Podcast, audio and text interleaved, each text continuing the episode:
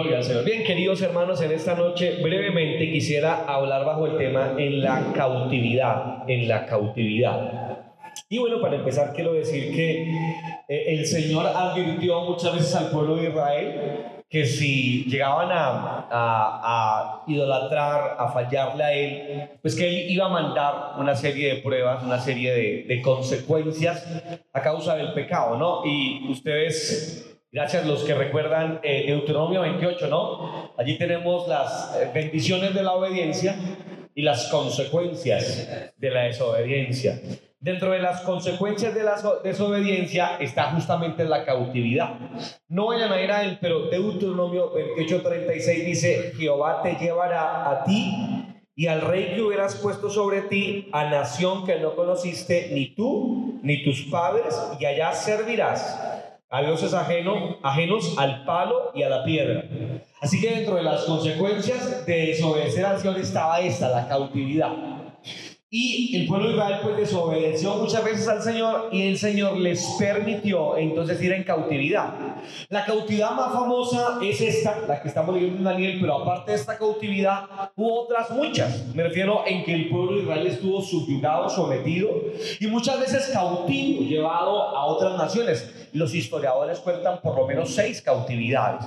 Pero la más famosa es esta, esta cautividad que, menciona el libro del profeta Daniel. Y les cuento, mis queridos hermanos, que es famosa porque fue una de las más largas. Duró 70 años. ¿Y qué es una cautividad? Bueno, los asirios vinieron y arrasaron con, eh, es decir, mataron, asesinaron a, a, gran parte de los judíos, de los israelitas, y dejaron la gente que más les servía a ellos.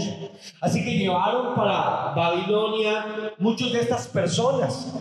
dentro de la gente que llevaron para Babilonia, según lo que acabamos de, de leer, y si usted prestó atención a la lectura, se dio cuenta que llevaron lo mejor. Por ejemplo, llevaron a los jóvenes que fueran hermosos, a los jóvenes que fueran eh, capaces intelectuales, para que fueran sirvientes. No, no era algún puesto político para lo que los llevaba, realmente era para que fueran sirvientes. Así que eligieron dentro de ellos y se los llevaron a, eh, a Babilonia para que fueran allá simplemente sirvientes.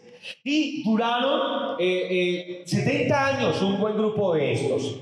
Ahora les quiero contar que esa cautividad sí sirvió, porque antes de la cautividad el pueblo de Israel tenía tres grandes problemas. El primero de ellos es que ellos eran idólatras. No sé si ustedes se acuerdan del profeta Oseas. Eh, en algún momento Dios a través de, o Dios le dice a Oseas, le dice, déjalos Efraín es dado a los ídolos. Efraín era, es un nombre que se le da a la, a la tribu o al reino del norte, era la tribu más grande. Estaba diciendo Israel. Entonces Dios le dice, o sea, ¿sabes qué? Déjalos ya. Ellos son dados a los ídolos. Así que antes de la cautividad los israelitas eran muy idólatras. Lo segundo, el segundo problema es que los israelitas no guardaban el sábado, que para entonces tenía que guardarse. No guardaban el sábado. Y número tres, los israelitas no le daban importancia a la tradición judía. Después de la cautividad, después de esta consecuencia, esas tres cosas justo ellos las arreglaron. Usted no vuelve a ver que después de la cautividad los judíos no guardaron el sábado, siempre lo guardaron. Ustedes van a ver que después de la cautividad Israel curó de por vida, para siempre curó la idolatría. Cuando el Señor Jesús vino, ustedes notarán que el problema no era la idolatría, ¿cierto que no? Ustedes notarán que no, el problema era la religiosidad, que era diferente, pero ya no eran idólatras. Así que les sirvió el tate quieto. Y número tres, los israelitas después de la cautividad ahora sí respetaban las tradiciones. El problema fue que se volvieron religiosos ahora, pero respetaron las tradiciones. Lo que quiero decirles con, este, con esta primera contextualización es que los israelitas aprendieron del castigo. Y es que no debemos menospreciar el castigo, mis hermanos. El castigo a veces es bueno. ¿Cuántos lo creen? No es agradable. Ah, eso sí es totalmente cierto. Pero no siempre es malo. De hecho, no es malo. El castigo, a pesar de que el gobierno colombiano haya prohibido a los padres, ¿no? Dar castigo físico a sus hijos, lo cual no es bíblico, es, antibíblico la hazaña, es antibíblico el abuso. Por supuesto, nosotros no estamos de acuerdo con esto. Pero Proverbios, por ejemplo, habla de la vara de corrección. ¿Se acuerdan de este, verdad? Dice que todo muchacho nace a su alma, a su espíritu, la necedad ligada a él. Mas la vara de corrección, dice Proverbios, lo librará de ella. De manera que cuando un niño es necio, no solo hay que orar y llamar a los líderes a que le pongan la mano en la cabeza y digan, por favor, pastor, ore por mi hijo, que es un necio. No solo hay que hacer eso, lo que hay que hacer, según Proverbios, es liberarlo. ¿Y cómo se libera un niño de su necedad? Según Proverbios, según Proverbios, textualmente dice que la vara de corrección lo librará de ellos. Pero quiero decir es que eso no solamente pasa con los niños, porque nosotros ahí decimos amén y tronamos y decimos habla Jehová, hay que darle a los niños. No, no, no. De hecho, miren, les voy a decir otra cosa. Proverbios dice madruga a castigar a tu hijo. Eso quiere decir que a las perdón, eso no quiere decir que a las 4 de la mañana haya que levantarlos a juguetes. No, no, señor. Lo que están diciendo es que a temprana edad, ¿no? Y cuando están chiquiticos, que mientras todavía se dejan guiar, hay que guiarlos.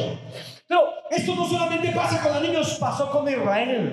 Ya que, eh, hermanos, eh, a Israel le sirvió el castigo. Y Pedro dice, mis amigos, bueno, no es así, lo digo yo, es, es una paráfrasis. Pedro dice, no nos cansemos cuando estamos siendo corregidos, lo parafraseo, ¿verdad? No, no, no te canses cuando eres corregido, porque nuestros padres humanos, nuestros padres nos corregían. ¿Cuánto más no nuestro Padre Celestial nos va a corregir? ¿Cuánto deseamos la corrección de Dios?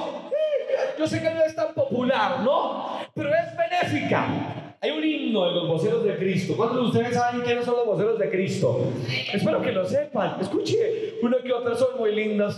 Y hay una, eh, hay una, hay una canción que yo era, yo era muy llorón, recién me convertí, ahora lo soy también en otro aspecto, pero recién me convertí, recuerdo que el Señor ministró muchas veces mi corazón con, con himnos que mi familia colocaba, yo no era cristiano todavía, pero ellos por ahí colocaban la música cristiana, es bueno que coloquemos música cristiana en la casa, ¿verdad? Espero que usted no coloque radio recuerdos, me gusta más.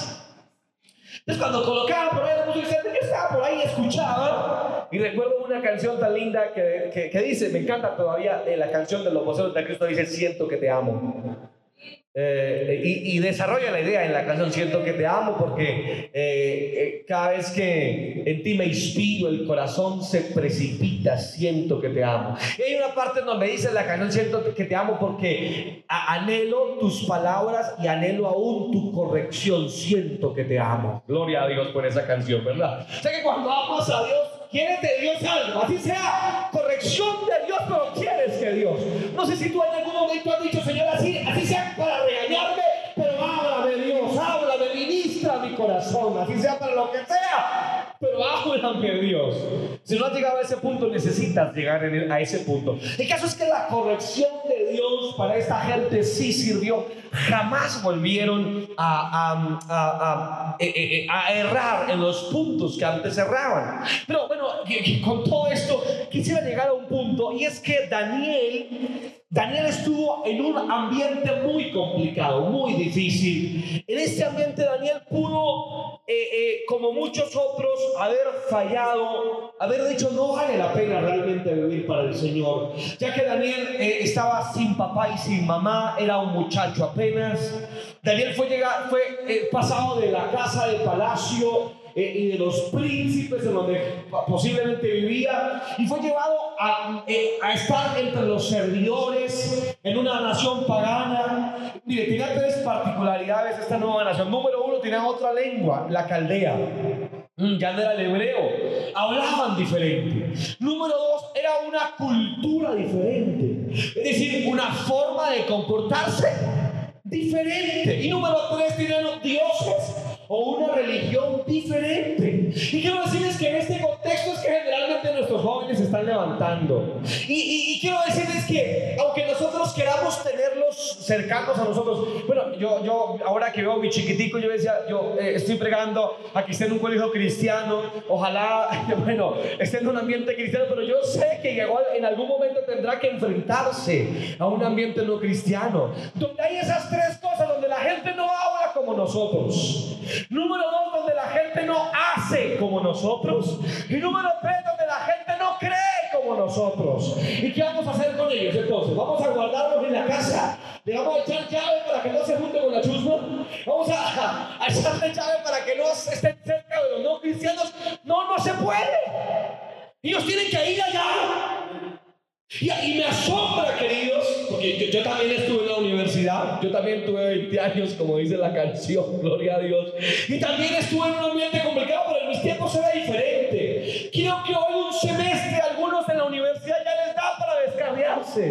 Y entonces yo me pregunto entonces, ¿cuál es su convicción? ¿Cuál es su fe? Queridos, vamos a estar en ambientes así, y seguramente ya lo estás. Estás en ambientes en donde, número uno, la gente no tenga el cristianol que nos caracteriza a nosotros. Porque nosotros hasta amén decimos por allá, ¿no les ha pasado? A su gente le dice amén, digo, eh, eh, eh, sí, sí, señor, sí, señor. Ay, el evangélico nos sale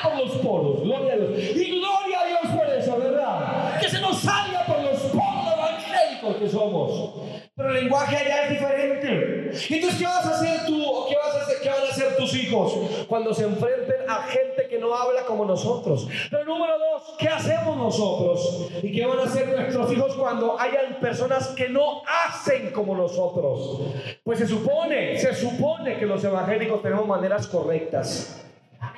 ¿Verdad que sí? No solamente nuestras palabras son diferentes, nuestras formas, nuestro quehacer es diferente. ¿De cuántos de ustedes su quehacer como cristianos cambió luego de su conversión? ¿De cuánto? ¿De cuánto? Pero por supuesto que cambiamos después de nuestra conversión. Nuestro quehacer es diferente. Como, como, como aquel eh, policía de tránsito que eh, eh, tomó a, una, a, uno de nuestros hermanos justo cuando hizo un giro prohibido. Y entonces el policía se le acercó a la ventana y le dijo, ah, lo cogí, ah, infringiendo la ley, ¿no? Ese comparendo le vale tanto, le dijo el policía. Y el hombre, el hermano, dijo, bueno, sí, sí, lo, lo, hice mal, claro que sí, lo merezco. Y el policía dijo, pero hay cien mil razones que puedo yo recibir para no hacerle ese comparendo. Entonces el cristiano dijo, no, perdóneme, señora gente, perdóneme, discúlpeme, pero es que yo soy cristiano. Y entonces el policía dijo, bueno, tómelo como una ofrendita entonces, gloria a Dios. Porque la gente afuera hasta se sabe nuestras cosas, ¿verdad? Hay, hay gente, estos días hablamos con mi esposa de una iglesia, un pastor que conocemos, a, que, que, lo robaron, no, no atracado, lo engatusaron, le sacaron como 600 mil pesos y la persona que lo engañó, eh, sus palabras eran así, pastor, Dios lo bendiga, ay, gloria a Dios, sí, amén, ¿y cuándo es el culto? Sí, gloria a Dios, malvado, ¿verdad? el, cuya mente, cuyo espíritu es torcido. Pero aunque traten de imitar nuestras palabras, nuestras obras no pueden imitarlas si no tienen a Cristo por dentro, hermanos. Porque solamente Cristo cambia nuestras obras, ¿sí o no? No, pero ya una vez más evangélicos, hermanos, ¿sí o no? Amén. Denle un aplauso a ese Dios que cambió nuestras palabras, pero también nuestras obras, por Dios santo. Claro, nosotros ya no hacemos cosas que antes hacíamos, ¿o, no? Antes ahorramos, ya no lo hacemos. Pues se supone que no lo hacemos. Y número tres, el último ambiente de Daniel y de sus amigos era que estaban en una nación donde creían también diferente. Y eso, eso pulula hoy en nuestros días. ¿Cuántos tipos de creencias? ¿Cuántas formas de pensamiento? Solamente evangelice un rato y pregúnteles ustedes en qué creen. Yo soy gnóstico, yo no creo en Dios. Ay, eh, me dijo una, yo creo en Thor y en Odín, Dios de Asgard. Así me dijo yo. Pero por la gente cree en, en las cosas raras, ¿verdad? Cada quien cree en cosas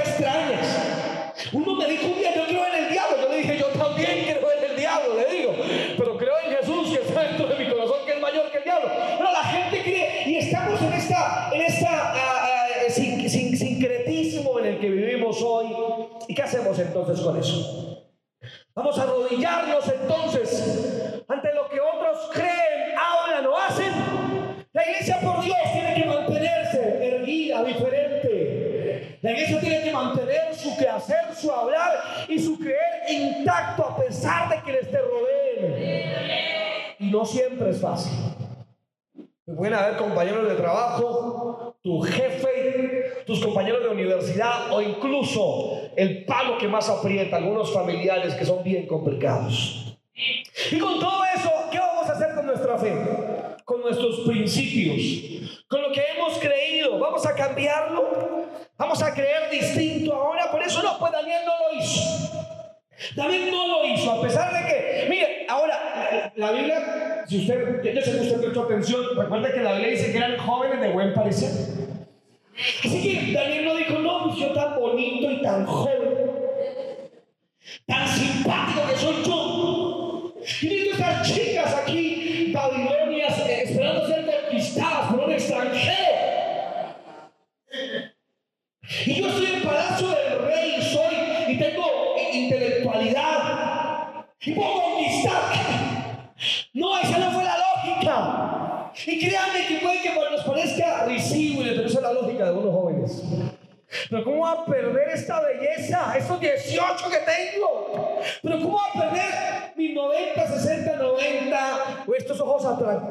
esta mirada cautivante que yo tengo. Por ser evangélico. Pues no, no fue la lógica de Daniel, no fue la lógica. Porque quienes tienen dicha lógica, nuevamente que pasen unos añitos. Y que el diablo barra, barra la tierra con e, esa, e, esa, esa vida endeble. Y después mirarán, mirarán para la iglesia. Y miran a los que sí se han guardado. Y los miran bien bendecidos. Porque somos bendecidos. ¿Cierto que sí, queridos? Pues uno queda 500 pesos para alguna manera. Ahora, gracias a Dios que de manera tampoco ni podemos salir mucho. Pero si tienen 500 pesos, son bendecidos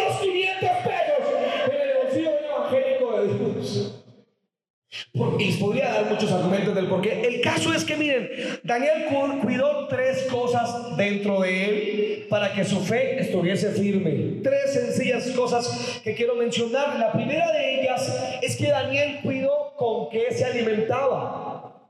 Versículo 8 de los que leímos, Daniel propuso en su corazón, ¿qué cosa? No contaminarse con la comida del rey, ni con el vino que él bebía. Pidió, por tanto, Daniel no contaminarse. Esta es la primera gran decisión que todo evangélico que quiere guardarse para Dios debe tomar. No contaminarse.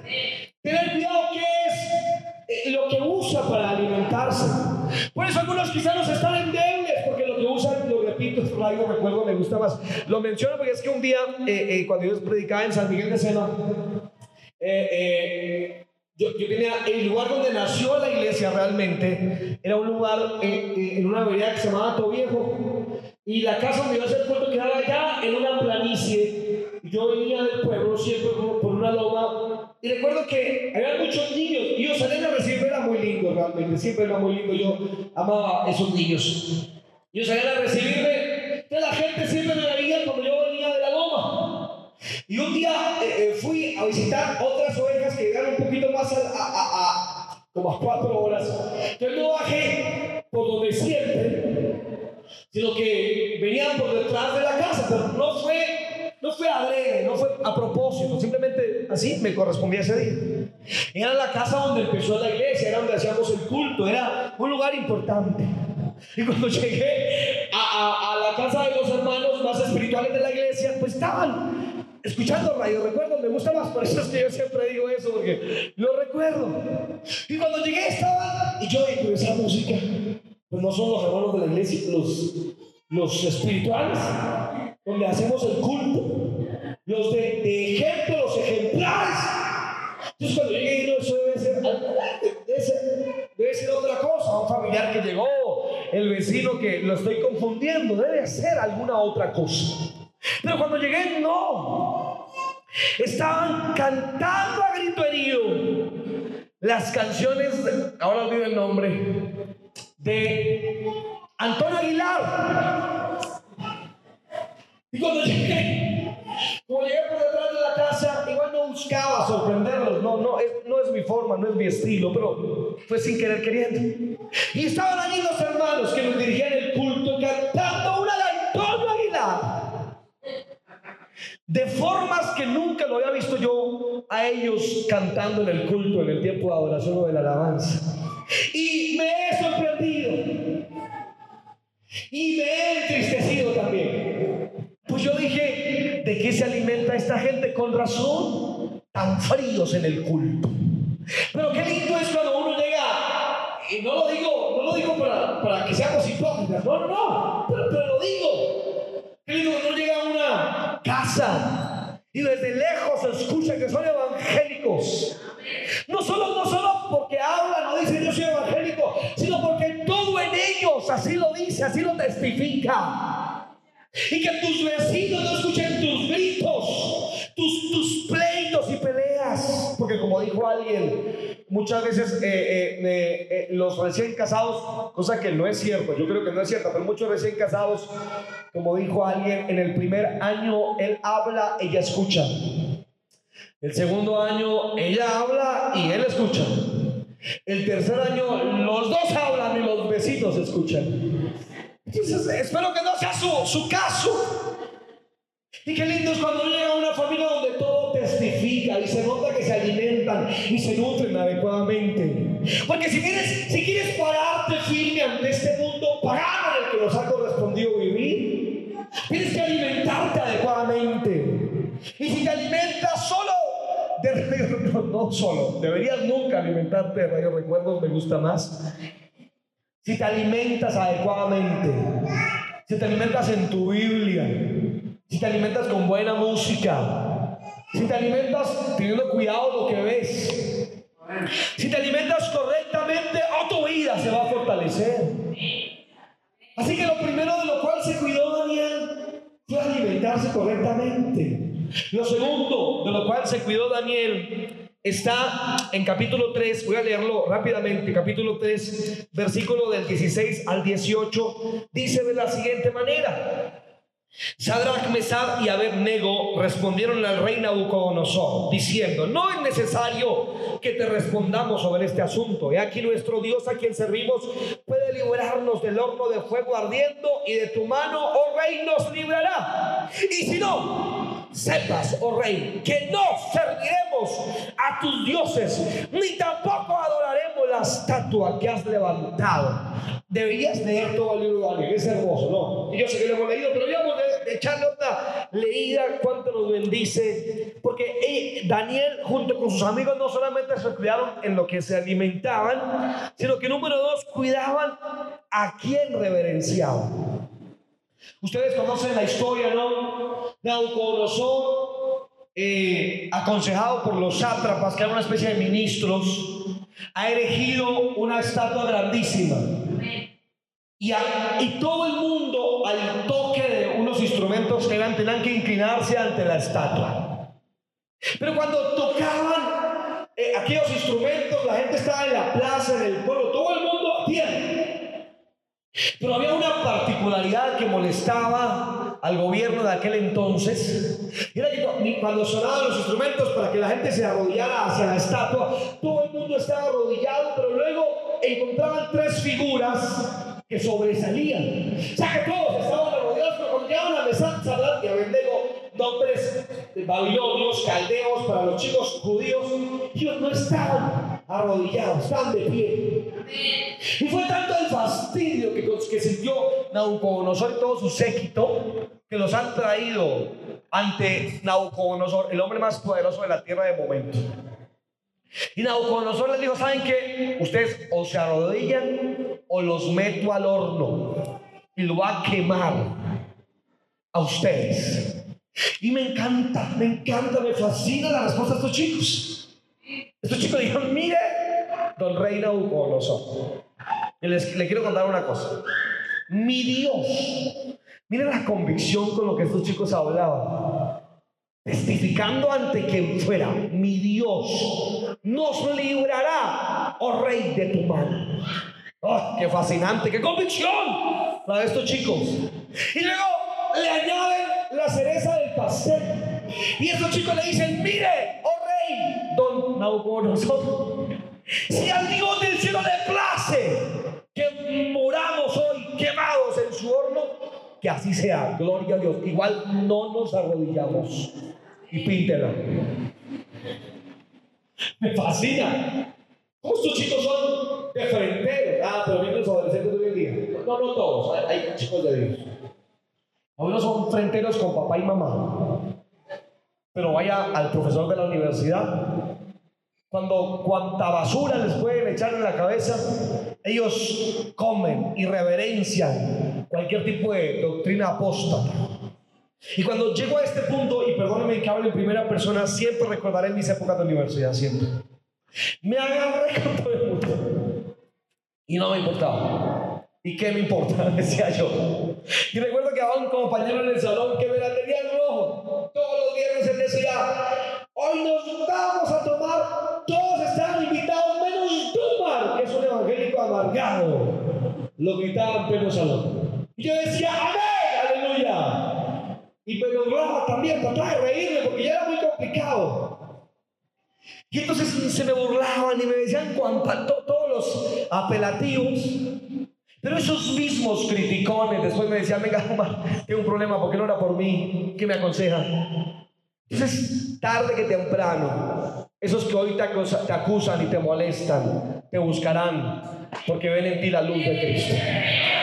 Ven en ti la luz de Dios. La luz de Jesús está en. Así que así les pasó. Y Nabucodonosor se ha enojado contra estos chicos y les ha dicho, ah bueno, se enojó tanto que mandó a calentar el horno siete veces más. Eh, sería, sería bueno, me gustaría haber estado ahí, ¿no les gustaría a ustedes esa escena? Y entonces Nabucodonosor dijo, yo muchachos atrevidos, religiosos, evangélicos. Échenmelo allá. Los que los botaron a ellos, no tanto el calor del fuego del horno, que quienes los tiraron murieron incinerados también. Y entonces Nabucodonosor cuando la lanzó a estos tres chicos al horno del fuego dijo, eso, para que la gente vea quién es el que manda. Al rato dijo, oiga, miren cómo están achicharrados los tres muchachos. Quiero verlos. Y vino uno de sus sirvientes un poco asustado y le dice, Nabucodonosor, tenemos un problemilla. Es que los tres que lanzaste están vivos. Imposible, imposible. Y te digo una cosa más, están caminando en el horno como si nada. Y le hay una, hay una cuarta persona allá en ese horno, gloria a Dios. Y ese parece hijo de los dioses, dijo ese hombre. Denle un aplauso a Jesús. Ese era Jesús de Nazaret. Bendito su nombre para siempre, bendito. Nabucodonosor, yo hubiera hecho lo mismo, fue a chismosear. ¿Cómo es posible? Miró hacia adentro del horno, efectivamente. Esa, esa escena fue preciosa, preciosa. Los sí, tres con abrazados del fuego, caminando como si nada, y sí, un cuarto personaje allí, como hijo de los dioses, en, en la forma de hablar de los caldeos. Y, y, y Nabucodonosor ya no tan apasionado, dijo, ah, bueno, voy a apagar el horno. Apaguen el horno, por favor. Lo apagaron y cuando se salieron únicamente esos tres. Y la Biblia dice que ni uno de sus cabellos, ni olor a humo, tenían nada. Salieron totalmente ilesos. Y Nabucodonosor se arrodilló y dijo, el Dios de estos evangélicos es cierto. Y mandó que le dieran piso a esa estatua y todos en, el imperio adoraran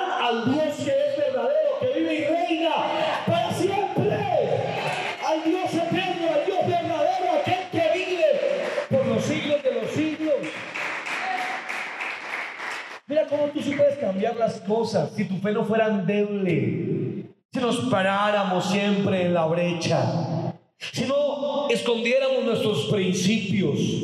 Si los afloráramos con orgullo cristiano. Así que eso fue lo que hicieron estos chicos. Tuvieron cuidado a quien reverenciaban. Ellos no se dejaron impresionar por la gran pompa que tenía este, este, este rey de momento. Termino ya con una idea, después les cuento lo, lo demás, pero eh, hace años me invitaron a, a una iglesia eh, muy importante en Yopal, Casanare, recuerdo tanto. Y el pastor es un pastor muy conocido en Yopal. Y él estaba cumpliendo eh, como 40 años de ministerio, algo así, un ministerio muy extenso.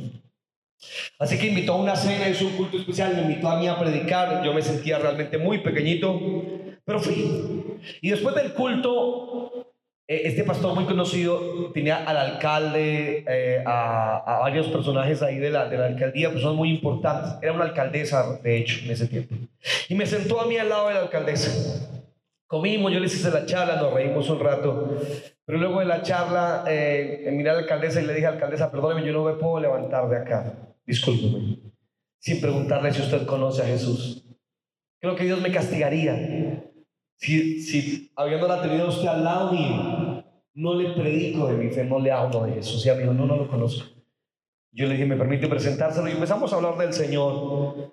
Y entonces, cuando terminó todo esto, yo dije, más allá del culto y de todo, le dije, gracias Señor por ayudarme a testificar de ti, porque no importa quién esté a tu lado, jamás podrás avergonzarte de tu Salvador. Aquel que no se avergonzó de ti, murió por ti en la cruz. Y te digo una última cosa. Deberías cuidar muy amorosamente tu relación con Dios. Eso fue lo último que hizo Daniel, cuidó su relación con Dios. Porque la última escena que nos muestra Daniel es a Daniel en un foso de los leones. ¿Recuerdan ese? Y lo echaron al foso de los leones porque le prohibieron orar. Yo digo, era apenas por un tiempo, no era para siempre, era por un tiempo. Estoy seguro que muchos de nosotros hubiéramos dicho, bueno, Dios le entenderá que no ore por un tiempo. También dijo, no, yo lo oraba tres veces al día, igual que nosotros, ¿verdad? Y cuando le dijeron, está prohibido que ores, porque si oras te lanzamos al foso de los leones. Daniel dijo, listo, totalmente entendido. Dios lo bendiga. Se fue para su cuarto inmediatamente después de la noticia, abrió las ventanas y volvió a abollarse ahora. No había un cambio. Y por eso lo echaron al foso de los leones. ¿Y saben por qué los leones no se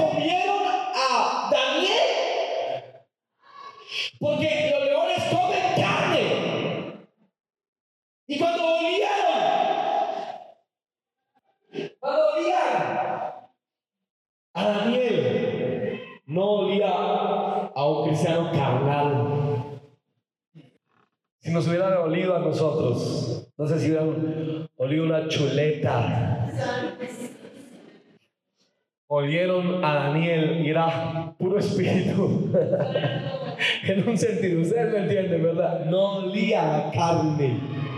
No, Señor. Por eso dijeron, no, no lo comamos. Puro espíritu. Ay, mis queridos, Dios nos ayude, ¿verdad? ¿Qué tal si usted inclina su rostro y dónde está? Le dice a Jesús que le ayude.